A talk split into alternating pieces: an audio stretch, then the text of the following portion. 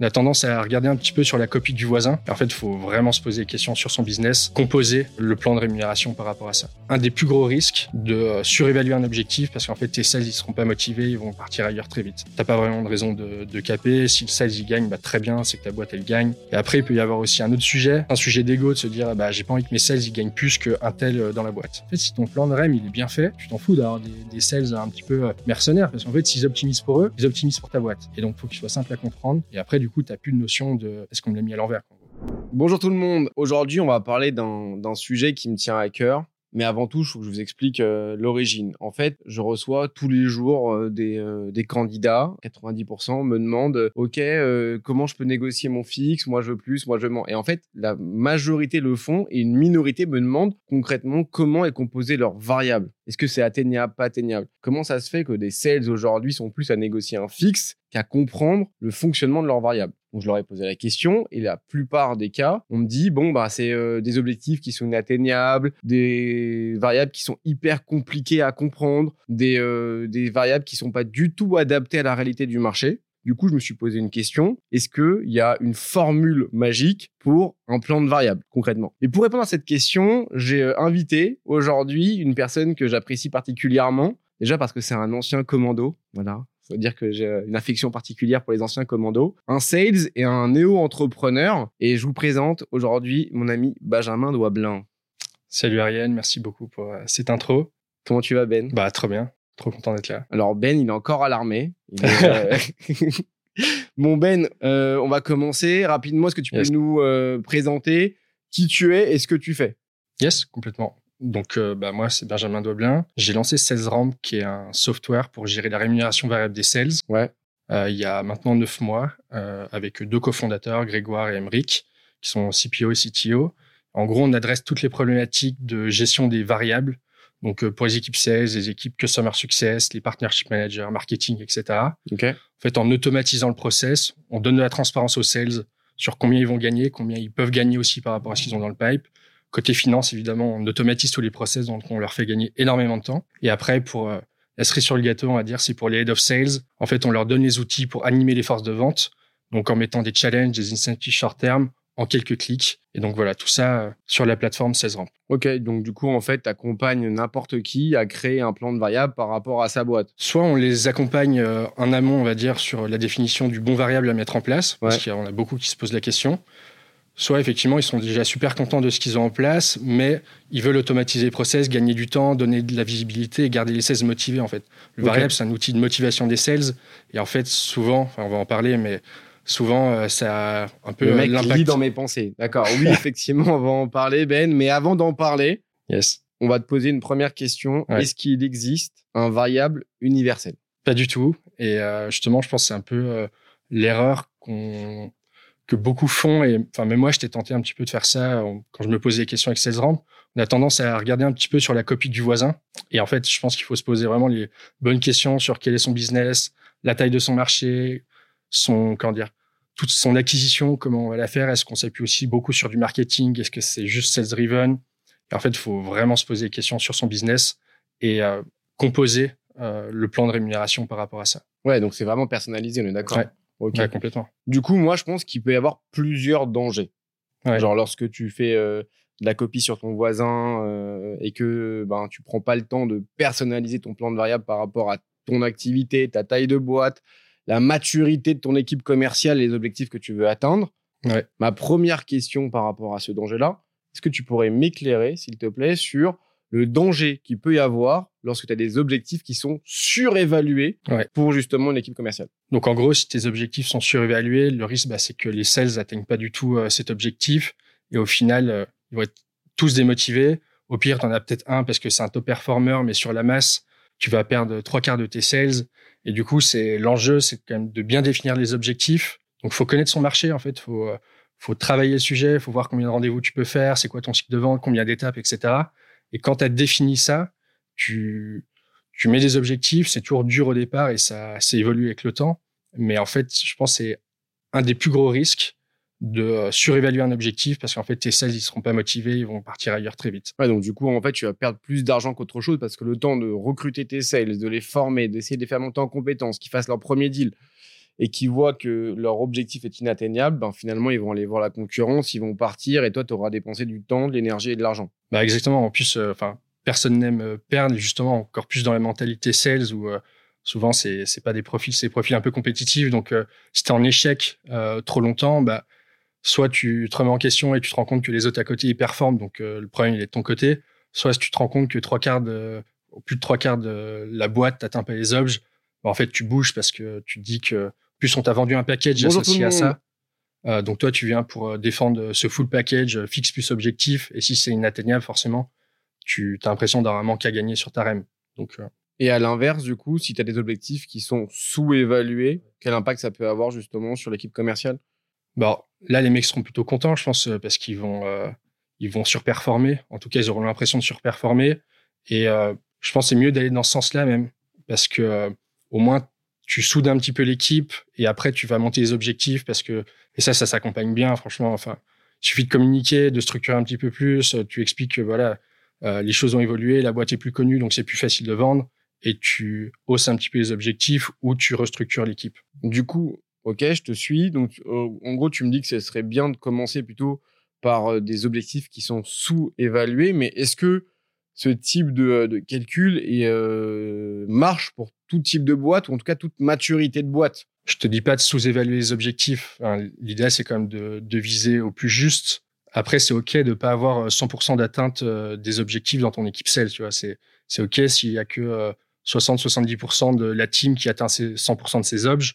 Mais faut pas qu'il y ait 10% de l'équipe qui atteint 100% de ses objets. Et à l'inverse, si, si tout le monde atteint les objets, bah, tu remontes sur tes objectifs. Et le risque, en fait, il est pour toi en tant qu'entrepreneur ou entreprise, c'est que tu vas un petit peu surpayer par rapport à ce qu'ils vont te ramener. Donc, c'est des, tu questions de coup.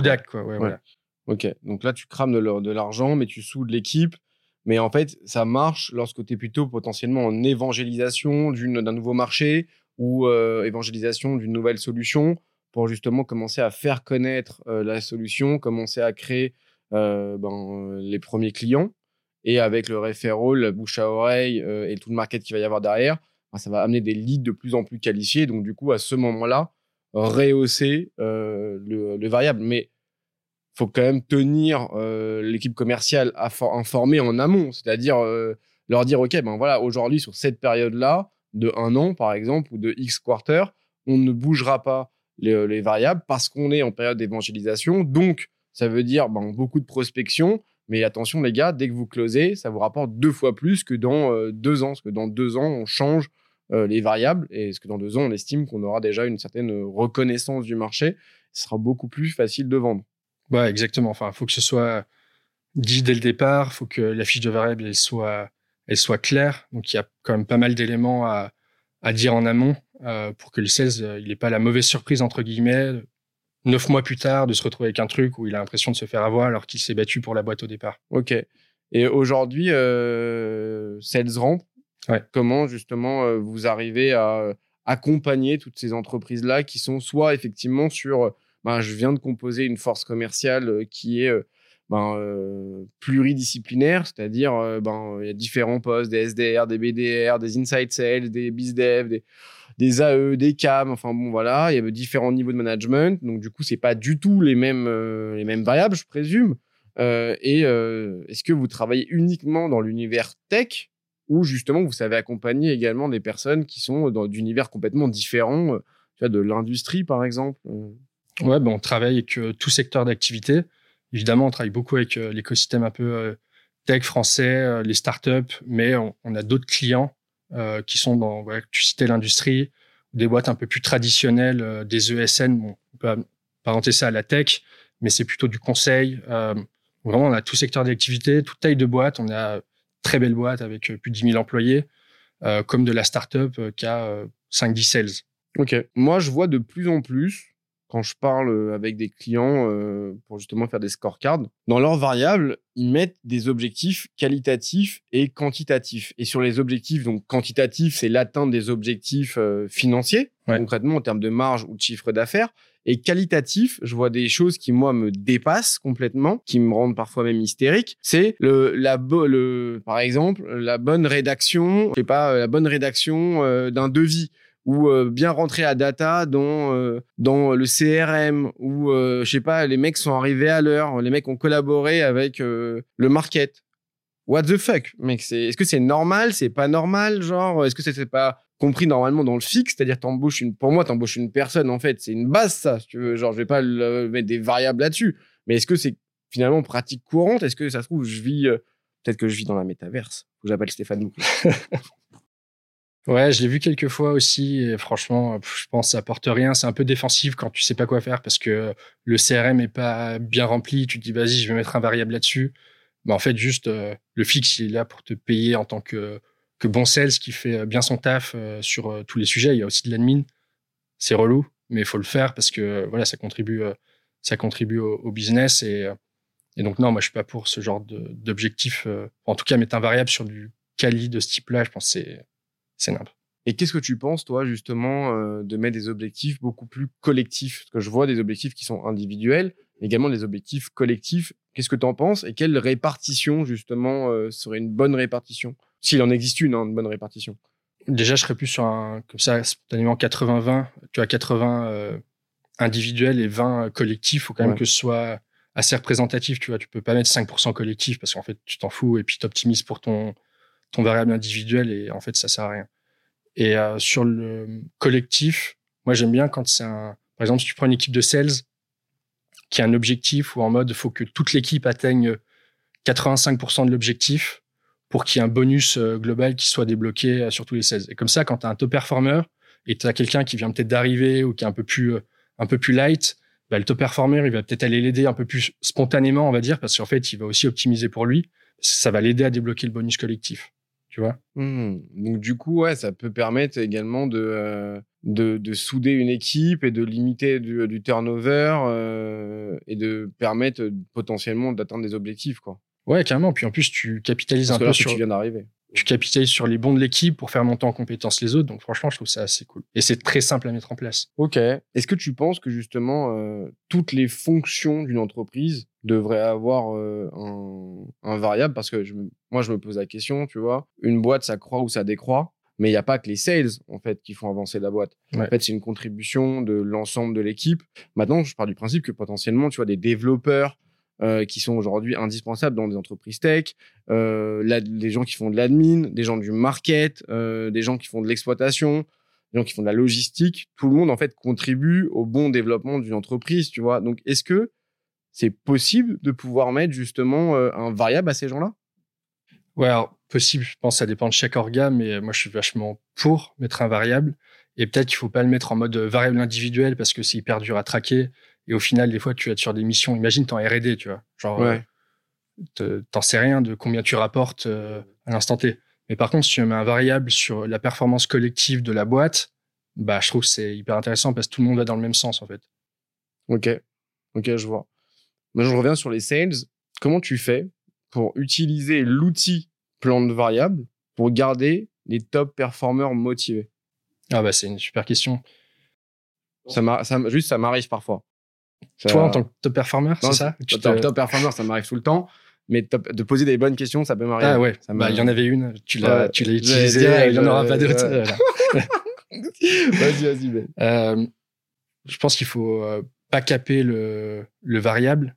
Si ton top performer il atteint ses objectifs deux fois plus vite qu'un autre et que c'est plafonné, bah, il va juste arrêter de bosser, mettre au frigo, enfin bref, tous les sujets dont on n'aime pas trop parler, mais qui existent.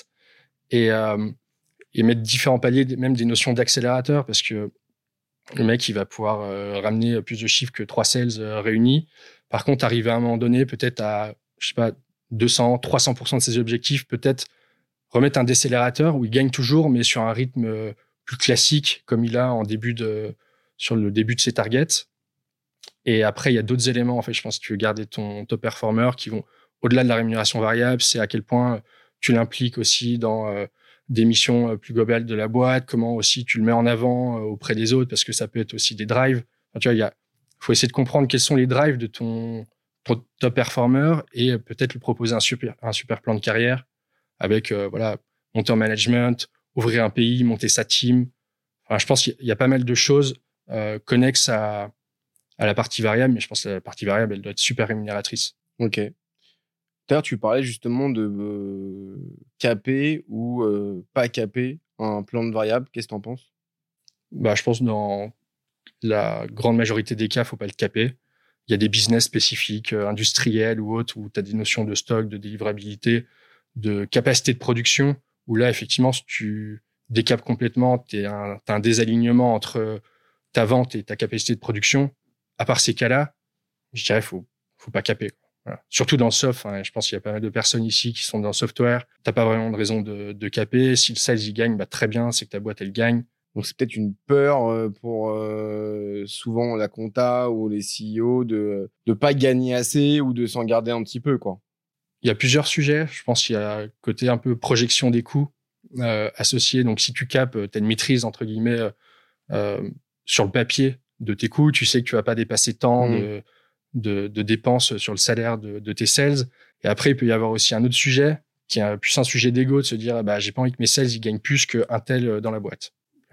Ça, c'est des trucs que j'ai pu voir. J'ai pas envie que le sales gagne plus que le dirigeant. J'ai pas envie que ce genre de truc qui peut être une aberration parce qu'en réalité, euh, si un sales il performe, il te rapporte de l'argent en tant que dirigeant. Je suis d'accord. Après, euh, chacun sa boîte. Hein. ben, Ben la Suisse, je l'appelle. je suis d'accord. Ok Ben, euh, le conseil que tu donnerais à un CEO qui veut euh, mettre en place un plan de variable pour un head of sales? Admettons que tu es 10-15 sales dans ta team quand même, tu vois, que ce soit, voilà, c'est pas le premier head of sales qui est en fait un sales déguisé, déguisé, pardon. J'incentiverais à 50-50 en mode euh, fixe, variable. Le variable, je le mettrais uniquement sur la performance de ses équipes, pas de la vente individuelle. Son job, c'est de faire que ses équipes performent, c'est pas de lui vendre. Il va contribuer à la vente, mais euh, s'il est incentivé euh, individuellement, je pense que euh, il va arbitrer des fois sur ses propres ventes. Mmh. donc son job, c'est de faire grandir son équipe, les coacher, etc. Et après, je mettrai un surbonus. Si en gros, il dépasse ses objectifs de X%, je mettrai un très gros bonus. Comme ça, ça va le pousser à ça va le pousser à, faire que ses équipes elles surperforment aussi. c'est marrant parce que justement, moi, dans ma tête, un head of sales, il doit aussi porter un objectif de chiffre d'affaires ou de, marge. Bah, je pense qu'il le porte via son équipe. Mais est-ce que tu peux, après, c'est une autre question qui est plus de l'ordre managérial, mais est-ce que tu peux enfin, inculquer, euh, motiver, euh, transmettre ton savoir-faire à tes équipes si toi-même t'es pas dans le game? Tu es dans le game, en fait, tu es avec eux et euh, c'est quand eux vendent que tu gagnes ton oseille. Donc en fait, tu as tout intérêt à leur apprendre, entre guillemets, euh, tout ce que tu sais aussi de la vente, que les mecs se développent à fond, euh, les coacher, parce que, enfin, tu vois, tu capitalises sur chaque, euh, chaque personne que tu as dans l'équipe. Et sinon, y a un mec est un peu moyen dans ton équipe et que toi, tu as moyen de gagner l'argent en vendant individuellement, le mec, tu vas très vite, tu vas arrêter de passer du temps et tu vas arbitrer sur, sur ta vente. Ouais, je vois ce que tu veux dire. Tu as dû voir quand même pas mal de, de plans de variables ces derniers temps ces neuf derniers mois, voire avant, tu as quand même fait un MVP avant.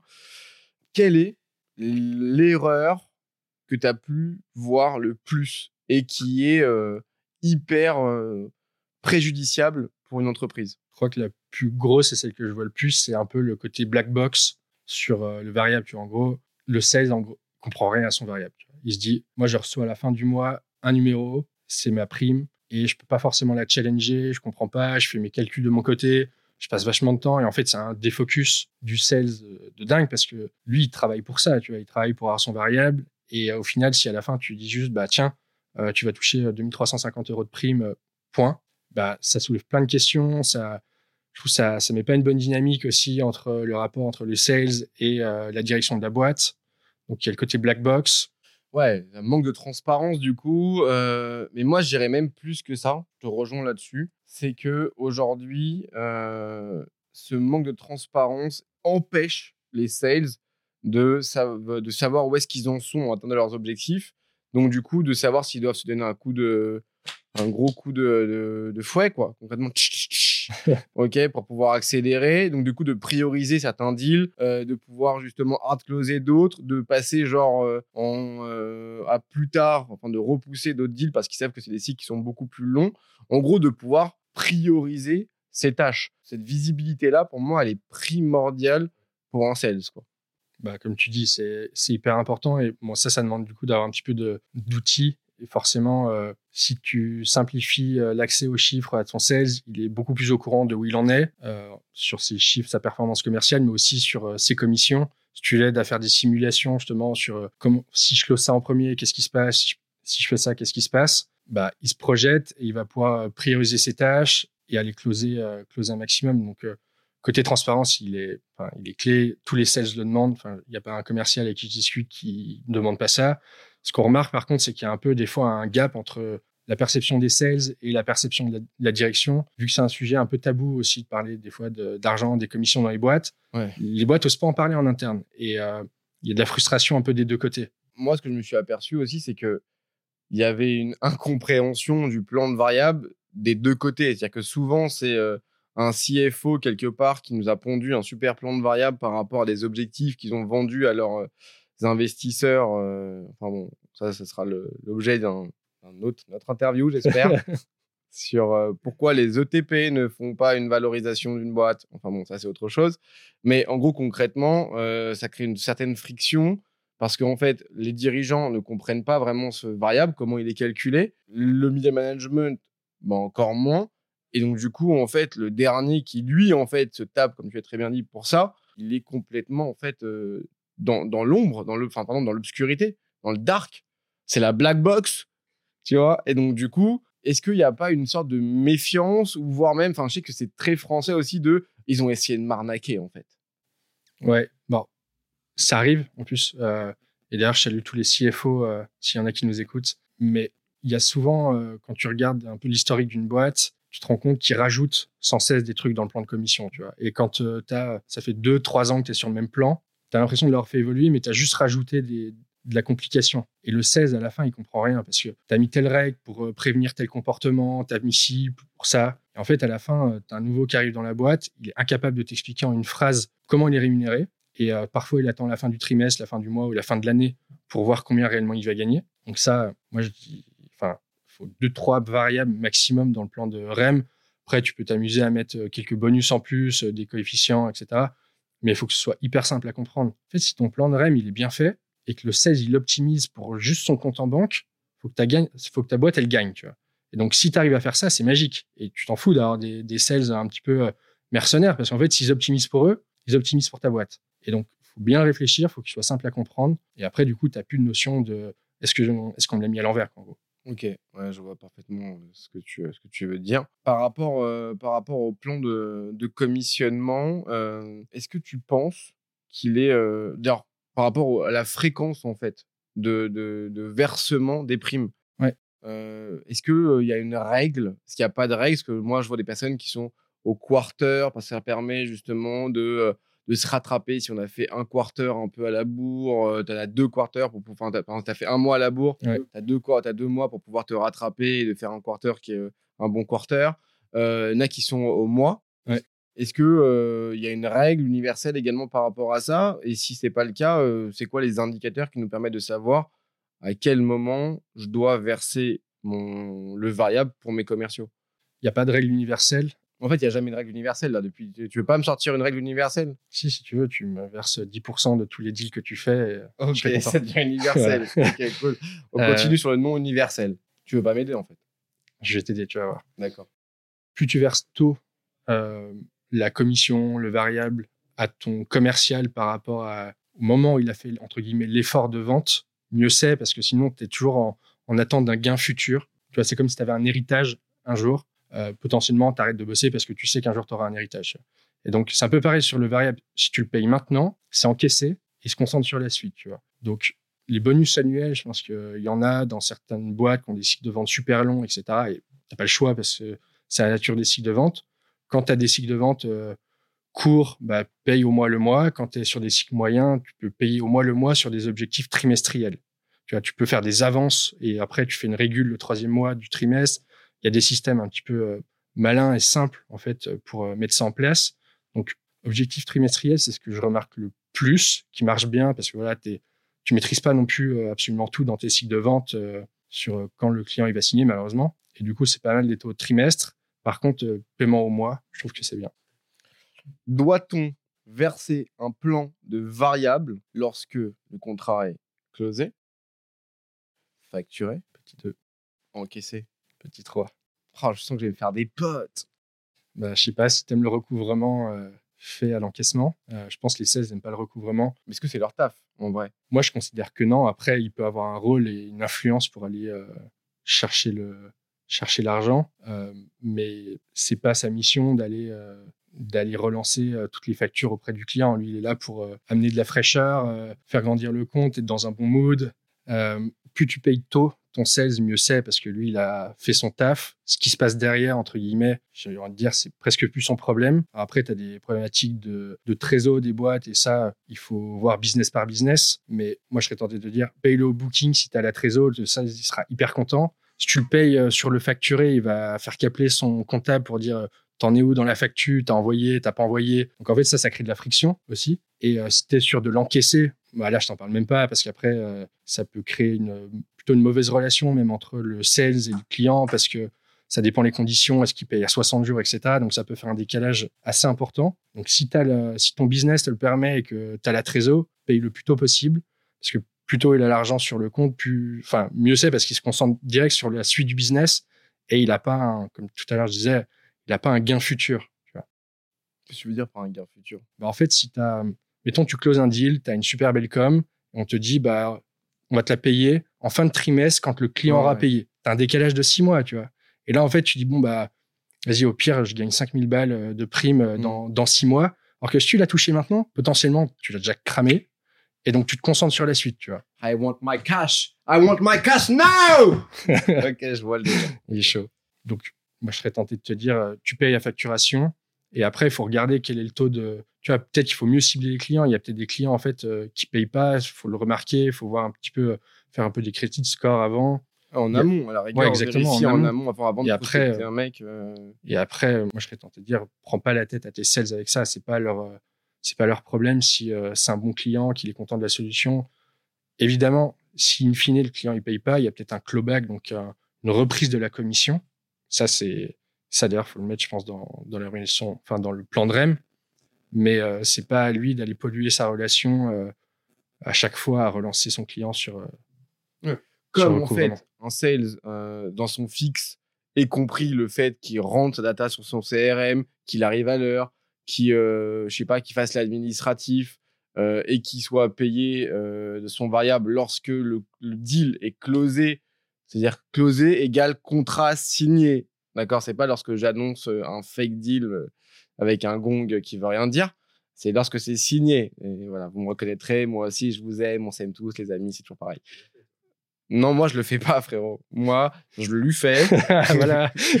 mais je le fais plus. Euh, mais on l'a tous fait. C'est ça qui est marrant. Euh, c'est ça qui est marrant chez Wearcell, c'est qu'on parle de vécu. Tu vois, donc euh, on sait de quoi on parle. Tu vois ce que je veux dire Comme sur comme sur cette fiche de poste là, en fait, c'est dans le fixe. Et donc dans le fixe, en fait, il n'y a pas le ben mec, en fait, tu dois aller faire le travail de la partie comptable et administrative, c'est-à-dire faire le recouvrement.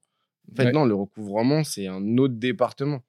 En fait, c'est- ça que c'est important. Et pour moi, c'est aussi important, effectivement, de rappeler le rôle du sales, à part si, effectivement, dans son rôle, ben, c'est rentré directement dans son fixe. Dans ces cas-là, ça fait partie plus de son variable, mais de son fixe. Tu vois, mais je pense que c'est un- une vraie discussion. Tu vois, c'est euh, c'est assez important parce que euh, il y a beaucoup de, de sales euh, qui se sentent lésés avec un grand B lorsque euh, en fait lorsqu'en fait euh, ben on dit ouais bah non on va pas te on va pas te verser euh, tes euh, 30 k de euh, tes 34 variables euh, ce quarter là parce qu'en fait euh, ce client là n'a pas enfin n'a pas payé. Bah ouais bah, en fait c'est pas mon problème. Enfin moi j'ai fait tout le tout le closing et that's it en fait. Ouais, puis enfin, c'est j'enfonce un peu une porte ouverte, mais il faut maximiser le temps de, de vente pour les sales. On essaye de le faire à fond en avant-vente avec euh, aussi euh, des sales ops, euh, des outils pour faire gagner du temps. Si à la fin, en fait, tu plombes tout ça avec euh, des heures à passer des calls pour faire du recouvrement, Ouais, time is money and uh, money is king. Ok, très très bien. Et donc, du coup, quels peuvent être les, les risques selon toi, euh, l'impact que ça peut avoir sur le sales concrètement? Genre, si euh, tu le verses pas euh, au bon moment et- ou de la bonne façon? Bah, un peu de démotivation, le fait de. Tu vois, si tu signes deux gros deals et que tu sais que tu fais euh, 10K dans trois mois, bah, tu vois, es un peu plus assis dans ton siège. Euh, donc, euh, je trouve ça, ça met pas le, ça met pas le bon rythme. Mm. Et euh, bah, le rythme, c'est hyper important, tu vois, genre, le fait d'être hyper consistant. Donc, ça favorise ça, le fait de payer très tôt. Qu'est-ce qu'il y a? J'ai le rythme dans la porte. excusez-moi, vas-y, excuse-moi, excuse-moi Ben, excuse-moi. Vas-y. Donc du coup, le rythme c'est hyper important, tu disais? Yes, exactement. Et, euh, et après, si tu, bon, je sais plus si on en parlait tout à l'heure sur le, le recouvrement. C'est pas, ouais, on disait qu'effectivement c'est pas dans le, c'est pas dans le poste du sales en fait. Ouais, c'est pas bah, son taf. Du coup, si tu amènes, justement, si tu payes le sales quand euh, l'argent est sur le compte de, de la boîte, bah, tu as tous les sujets un petit peu de recouvrement, ça devient relou, ça met de la friction, ça va déconcentrer le sales sur euh, son pipe actuel, les deals qu'il doit closer, toute sa prospection. Donc, euh, Après, il peut travailler en collaboration avec euh, la comptabilité ou avec euh, les personnes qui vont aller chercher justement ces, le paiement de ces factures-là pour pouvoir faire des intros ou utiliser sa relation commerciale. mais moi, je pense que c'est dangereux de rémunérer un sales à la à l'encaissement, sachant qu'en plus il y a tous les délais de, enfin tous les délais de, de, de paiement. Tu vois, genre quand tu travailles avec un grand compte, aujourd'hui c'est 45 jours. En réalité, on va pas se mentir, tu en moyenne 60 jours, voire parfois 90 jours sur certains montants. Alors est-ce qu'un sales va attendre 90 jours pour se faire payer et quel impact ça peut avoir dessus? Je suis d'accord, il va plus rester sur ben j'attends que mon cash il arrive, j'attends que mon cash il arrive plutôt que ok en fait il est là maintenant je dépense maintenant si je dépense maintenant du coup il va rentrer dans dans justement cet engrenage de vouloir justement continuer à avoir ce train de vie continuer à vouloir plus continuer à développer euh, développer son sa clientèle développer justement euh, son, son pipe avoir de plus belles affaires faire du cross sell de l'upsell plein de trucs magnifiques j'adore Euh, et ce qui permet derrière de pouvoir euh, ben, avoir un sales qui est heureux content ça. satisfait qui reste dans ta boîte. qui reste dans ta boîte, surtout quand c'est un top performer. Dernier, euh, dernière question, Ben. Question que, qui se pose pas mal dans les cercles de CEO. Est-ce que, selon toi, qui connais bien justement euh, toutes les questions autour du variable, euh, il est possible de mettre en place euh, un plan de variable pour un CEO qui fait des ventes pour son entreprise? Je trouve ça plutôt cool de mettre ça en place parce que ça, déjà, il va être à peu près aux mêmes conditions, entre guillemets, que, que ses sales sur la partie variable. Donc, il va se rendre compte un petit peu. Je trouve c'est un bon exercice. Et en plus de ça, bah, si, euh, j'imagine, c'est pour les boîtes un peu early stage ou euh, qui n'ont pas des équipes euh, énormes, mais je trouve ça, je trouve ça cool de mettre ça en place. Et après, le- je pense qu'il faut plus réfléchir quand même comme un variable de head of sales euh, pour, euh, pour ce CEO. Il faut qu'il ait aussi de l'incentive euh, sur la performance de ses équipes et sa performance individuelle. Ok, Ben, nickel. On t'a répondu à toutes mes questions. Tu m'as pas mal éclairé sur. euh, fais pas ton mec blasé. euh, T'es hyper content d'être là. Bah ouais, je suis hyper content. Cool. Ah, je pensais que tu Euh, d'autres questions, c'est tout. non, je, me, déplace. non, t'as- non, mais on était bien. On a fait, on a fait des bons trucs. Euh, par rapport au. J'ai plus de questions, moi, Ben. Que toi, t'as des, euh, des questions que t'aurais aimé que je te pose et que je t'ai pas posées?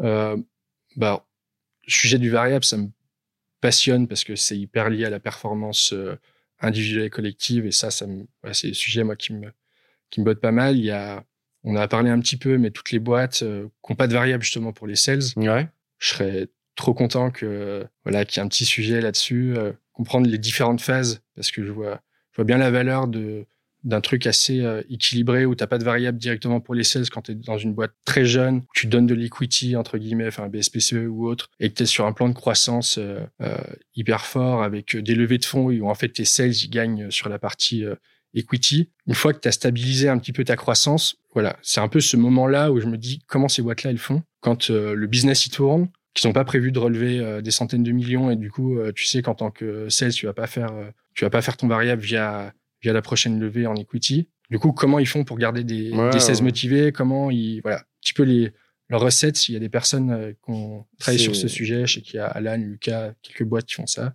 C'est euh, aussi une question que je me pose et ce qui m'interpelle encore plus, moi, c'est quels sont les soft skills que les, ces boîtes-là vont rechercher lorsqu'ils recrutent du coup en commercial. Parce que euh, est-ce que du coup c'est un vrai sales, c'est pas un vrai sales En fait, dans la même question de est-ce qu'il faut incentiver n'importe qui, enfin tout le monde dans une boîte, Ouais. comment tu fais pour ne pas incentiver un sales?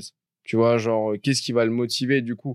Peut-être qu'il est amoureux euh, de la boîte, amoureux de son CEO, amoureux de la solution, de la vision. euh, Peut-être que c'est de l'humanitaire pour lui, je sais pas, tu vois, genre, mais. Et même si, en fait, tu as des BSPCE, ben, c'est pas ce qui remplit ton frigo à la fin du mois, en fait. C'est pas ce qui va te permettre de pouvoir faire un gap de salaire. Et dans une. moi, ma question, justement, et c'est pour ça que je, je vais interroger des personnes sur ce sujet-là, c'est dans un écosystème où aujourd'hui, en fait, le métier de sales est hyper tendu et où on fait des offres de packages qui sont euh, mirobolantes, comment tu fais pour garder tes top dealers à des salaires qui sont inférieurs à ce qu'on peut lui proposer à l'extérieur? Donc, ce sera le sujet d'une prochaine interview. Sur ce, euh, vous, je vous laisse. Toi, je t'embrasse. Et on continue à, à, parler, à boire nos techs, euh, parce qu'on a bu une petite tech avant, en bon entendeur. Je vous embrasse tous. Merci encore, Ben. C'était un plaisir. Merci, Ariel. La porte est grande ouverte. As usual. Cool. Et on se voit très vite. Allez.